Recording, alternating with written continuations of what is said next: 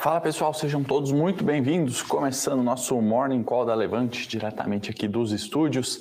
Fechamento da semana, né? Hoje a gente vai falar bastante de inflação, bastante do setor é, corporativo, bastante coisa de empresas, né? E, uh, obviamente, com isso, se atentar aí à movimentação de preços no curto prazo, principalmente no dia de hoje. Sejam todos muito bem-vindos para você que está assistindo ao vivo, para você que vai assistir gravado, não esquece de deixar o like, compartilhar e comentar com a gente aí o que, que você está achando da Bolsa nessa semana, qual é a sua projeção para a próxima semana. Sempre muito boa essa discussão. Antes de falar de inflação, passar pelos mercados aqui, né? China fechou em queda, índice Xangai em queda de 0,18, índice Nikkei em queda de menos 1%. Acho que uma parte que explica isso, né? Uma certa aversão ao risco na Bolsa da Coreia do Sul, não trouxe o dado aqui, mas na verdade, uh, casos de coronavírus né, acima de 7 mil pelo terceiro dia consecutivo, acho que favoreceram um pouquinho esse movimento de aversão ao risco por lá, né? Quedas relativamente tranquilas na China. Acho que ainda aquela questão do compulsório que a gente comentou alguns dias nessa semana tem, de certa forma, ajudado o mercado. Nos Estados Unidos, índices futuros em alta, terreno positivo, exceto pelo índice futuro VIX, né, que é o índice do medo, né, conhecido como índice do medo, por calcular volatilidade de opções, caía 1,3 antes aqui da abertura do nosso Morning Call petróleo e uh, tanto o WTI quanto o Brent no terreno positivo, alta de 0,39 WTI, 0,27 o Brent, então uma rea, um reaquecimento aí talvez da demanda possa favorecer isso. Né? Na agenda hoje, o que, que a gente tem de muito importante? CPI né, nos Estados Unidos, Consumer Price Index em inglês, nada mais é do que nossa uma espécie igual ao nosso IPCA, né? Inflação por lá, 10,5 sai o dado, né? A expectativa é de 0,7, né, mês contra mês, isso leva a inflação ali nos Estados Unidos também à casa dos 6,7, inflação preocupando o mundo inteiro, não é só aqui. A gente vai falar um pouquinho de Europa, na Alemanha também, né? Então, assim, Estados Unidos com inflação, vamos ver ali se não tem surpresas no mercado, né? E isso vai refletir certamente na, nos nossos investimentos, né? uma vez que uma inflação maior por lá também favorece uma política monetária, né? como a gente co comentou aqui sobre Uh, o comunicado do Copom em subjuros, né, isso também favoreceria lá uma política monetária mais dura, né, já se discute muito a retirada de estímulos, isso poderia eventualmente acontecer antes do esperado, obviamente que todo o Banco Central e o Fed, mais do que qualquer outro, né, muito diligente, vai comunicando né, para que o mercado de fato vá precificando isso gradualmente, né? não tem esses choques tão grandes, né? quedas muito fortes ou altos muito fortes, não é o intuito de uma política monetária, obviamente diligência, gradualismo, né? competem aos bancos centrais e assim tem sido. Né? Por aqui, agenda, destaque obviamente a inflação, vai sair um pouquinho aqui depois que a gente concluiu o Morning Call às 9 horas da manhã, né? ano contra ano, agora a projeção já é 10 e 90, né, ou seja, uma inflação ali batendo na casa dos 11, foi justamente isso, né, que fez o nosso Banco Central, uh, de fato, a subjuros, né? Aquilo que a gente comentou essa semana da desancoragem da expectativa, né? Uma maior inflação leva eh, a uma expectativa de uma inflação maior, né? Isso vai se retroalimentando. Foi por isso, né, que a gente comentou, inclusive, hoje a gente repete talvez um pouquinho mais detalhes, né? Justamente essa cautela eh, do Banco Central ou esse comunicado um pouco mais duro, justamente para tentar conter essas expectativas de inflação. Vamos observar aí 9 horas, né? Surpresa, o dado vindo acima do esperado, obviamente, é negativo para os mercados. Vindo dentro do esperado, acho que isso a gente já precificou ontem, já precificamos é, ao longo do dia de ontem, né?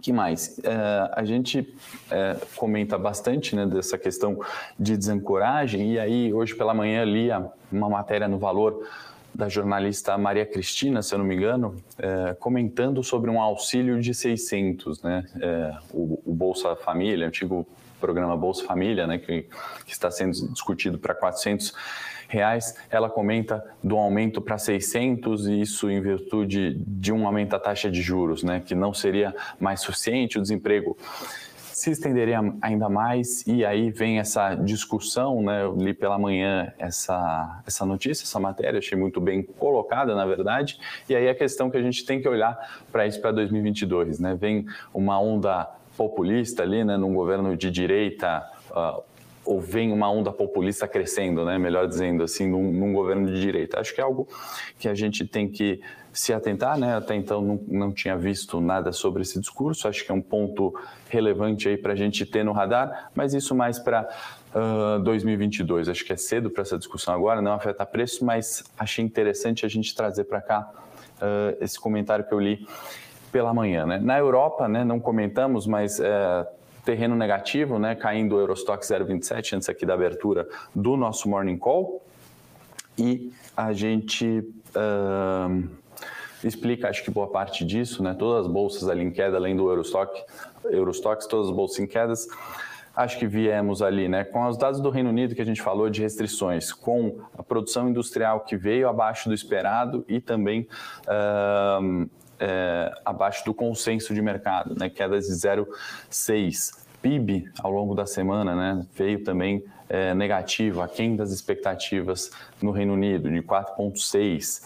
Isso tudo acho que reverte ali numa preocupação, movimento de aversão ao risco, queda ainda pequena, né? não é algo que deva, enfim, fugir muito disso, porém, cautela no dia de hoje é em virtude desse tom aí do curto prazo, né? Além do que a inflação também na Alemanha, né, a maior desde 1992, acho que pelo menos em dados uh, nominais, né? Bom, por aqui acho que a gente teve esse reflexo da alta dos juros, né? Eu vou compartilhar aqui a tela. A gente tem, na verdade, é, antes de falar de juros, vamos falar aqui do nosso Ibovespa, né? Então, qual que é a movimentação de preços, né? Obviamente a gente comentou aqui ao longo da semana né, sobre é, essa correção né, até a região dos 105, que seria uma expectativa normal de preço. A gente comenta muito isso na análise técnica, né, que estuda os preços de mercado, a gente sabe que nada sobe indefinidamente nem cai indefinidamente, né? Então, o comportamento esperado, o comportamento normal, seria de fato essa correção até os 105 mil pontos.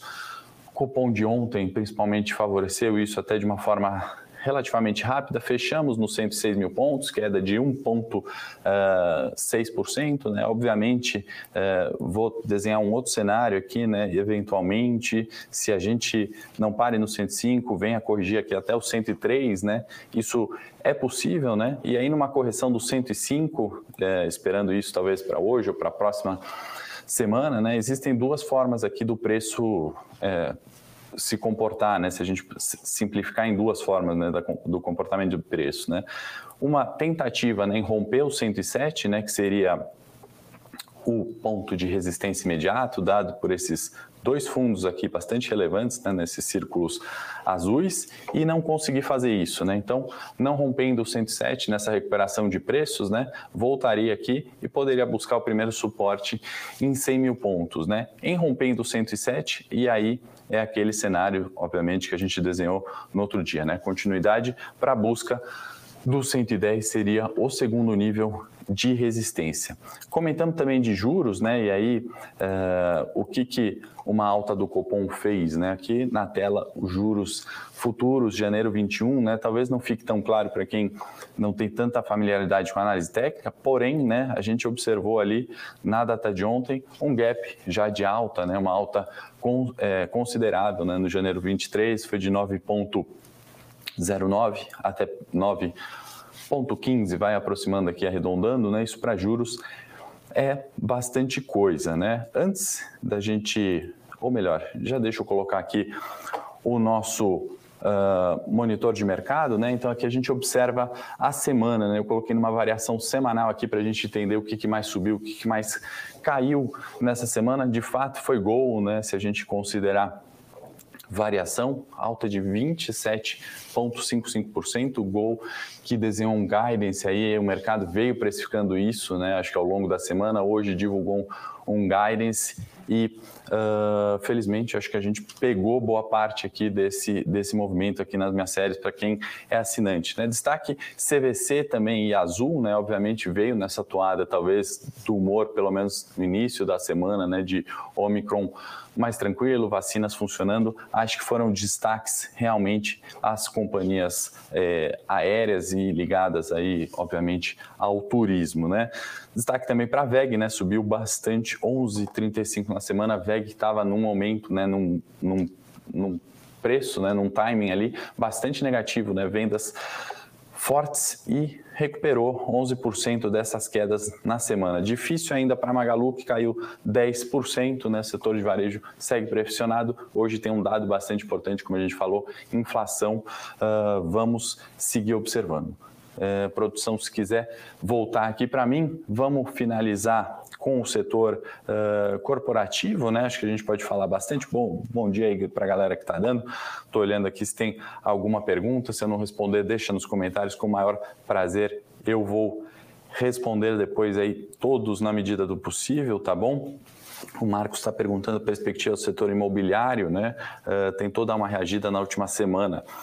Muito bem colocado, né, Marcos? O que a gente tem, né? Aumento de taxa de juros, ele é negativo né, para o setor imobiliário. Isso encarece o crédito, encarece, obviamente, financiamento imobiliário. Né? Então, além de aumento de taxa de juros, né, aumenta a taxa de desconto, com isso, o valor dos ativos cai. Em contrapartida, algumas construtoras, né, em virtude de todo esse cenário, além do aumento da taxa de juros, aumento de INCC, por exemplo, né, que é o o custo da construção civil, né? Isso torna para as construtoras mais difícil, reduz margem ou tem que aumentar o, o preço do produto e fica mais difícil vender. A parte esse setor, é, esse cenário adverso aí para o ramo imobiliário tem algumas questões, né? Algumas construtoras, por exemplo, há múltiplos baixos historicamente, né? O que, que é isso? O valor price to book value, né? Que é o valor de tela versus o valor de livro, né? Algumas construtoras você leva ali com desconto considerando esse múltiplo. E por que esse múltiplo está descontado? Justamente por causa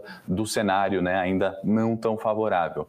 Uh, fundos imobiliários, a mesma coisa, né? Tem alguns fundos ali negociando uh, a um valor muito mais baixo do seu metro quadrado, por exemplo, né? O custo de reposição naquele preço uh, hoje deveria ter o ajuste de preços, né? Então, assim, eh, eu acho que começam a, a, abrir ali algumas janelas, né, algumas distorções que num, num cenário um pouco mais favorável pode ser aí é, a gente pode eventualmente encontrar boas uh, barganhas, tá bom? É, o Flávio está perguntando, né, da alta da Selic, tendência de alta, ontem foi de baixa, algum motivo relevante? É justamente um pouquinho disso, Flávio, não sei se chegou agora, mas que a gente comentou no morning de ontem e aqui pela manhã, né, juros é, subindo, né, e o comunicado mais duro, isso fez o mercado uh, realizar lucros, é, muito em virtude da inflação que sai já já também vale a gente olhar e trazer isso bem detalhado na segunda-feira. Setor corporativo, galera três empresas pagando dividendos aqui gordos. Eu começo com Duratex, que paga 0,24 por ação, JCP 103, vai ficar X no dia 15 de dezembro. Você não sabe o que é X, Datacom, o que é dividendo? Baixa nosso relatório aí, pedir para o pessoal depois compartilhar, deixar o link, a gente explica isso direitinho. Ambev também aprovou pagamento de dividendos 0,13 por ação, JCP de 0,39, ou seja, um valor significativo, né? Ambev que tá, teve volumes recordes de produção, né? Resultado do último TRI mostrou ali a maior número em 12 meses, né? Então, de fato, isso reverteu em lucro. No final das contas, o que o acionista quer é o dividendo, né? Participar desse, desse da rentabilidade, né? Esse é o intuito principal. Vai ficar ex dia 20 do 12, tá bom? Bradesco também pagou dividendos, né? 0,19 por ação, anunciou o pagamento de dividendos, né? 0,19 por ação na ON, 0,21 na PN, tá bom? JCP também. Então, assim, são dois setores, né? Ambev, se a gente falar assim, o lucro tá vindo, teve volume recorde, ponto positivo. Bradesco, a mesma coisa, né? Pagando dividendos, uh, volta é, a distribuir né, lucros. Os bancos ficaram retidos ali uma boa parte do tempo, em virtude do cenário de Covid, né, não podiam distribuir os dividendos, além do que o setor financeiro, né, múltiplos historicamente baixos. Obviamente, não se compara com o Nubank, né? Outro, outro bicho. A gente falou no IPO da Nubank ali, o Nubank está sendo avaliado como tech, não como banco. Então, dentro dos bancos, né, setor financeiro com múltiplos realmente baixos historicamente. B3, né, mais uma que aprova programa de recompra de ações, né? Como a gente falou aqui, o programa de recompra de ações, né, pode ser a companhia vendo ali os preços de tela dela tão barata que é interessante a recompra. Ou pode ser também, né, que não tem onde investir, vai recomprar as ações ali para aumentar participação do controlador, contudo, também anunciou dividendo, esse um pouquinho menor, fica ex dia 3 do 01, 004 uh, de dividendo por ação. Petrobras, notícia relevante né, de Petro, a gente tem que sempre falar, vai receber a última parcela da venda é, que ela tinha feito lá da Equinor, né? Isso foi em 2016 e eu trouxe esse fato, na verdade, para a gente comentar, né? Muitas vezes a gente se pergunta por que o papel não sobe, por que o papel é, não anda, né? Se aconteceu tal fato, né? Mas veja só, isso foi em 2016, a última parcela, ou seja, está entrando dinheiro no caixa da companhia agora, né? Isso dá quase um bi, né? Então, assim, de fato, é aquele programa de desinvestimento da companhia é, e isso leva um tempo para, de fato, é, acontecer. Né? Então, recebe a última parcela ali dessa venda feita em 2016. Né? Vale a gente se atentar nisso no mercado, a gente fala, poxa, saiu o fato ali, mas a, a ação ainda não, não refletiu isso, né? Então é um processo, né? E você vê que veio refletindo alguns fatos aí no último tempo. Por fim, para a gente não estourar de tempo, e se tiver alguma pergunta, deixa nos comentários depois, respondo com o maior prazer, é que Simpar e Sanepar, né, também aprovaram ali projetos de investimentos, né? Então, dado positivo, né? As companhias estão investindo ou estão precisando investir, quantias ali relevantes, né? Sanepar divulgou ali o seu projeto para os próximos anos, né? Então, uh, isso tira um pouco né, das incertezas. A gente comentou alguns projetos aí de investimentos, o plano estratégico da Petrobras, entre outras companhias que começam a detalhar um pouquinho mais, né? Isso faz. Uh, essas incertezas, né, a falta de clareza de dados, de como será investido dinheiro, qual é o plano para os próximos anos, né, isso começa a tirar um pouco dessa neblina aí no curto prazo. Tá bom, pessoal? Deu aqui o nosso tempo, foi um prazer falar com vocês. Obrigado por terem assistido. Se gostaram, compartilhem, curtam o vídeo, se inscrevam na página aí da Levante.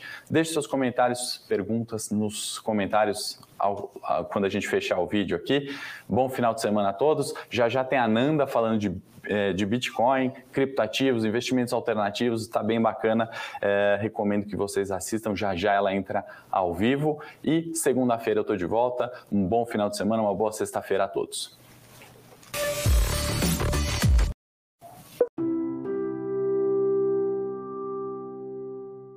Para saber mais sobre a Levante, siga o nosso perfil no Instagram, levante.investimentos. Se inscreva no nosso canal do YouTube, Levante Investimentos. E para acompanhar as notícias do dia a dia e mais sobre a Levante, acesse nosso site levante.com.br.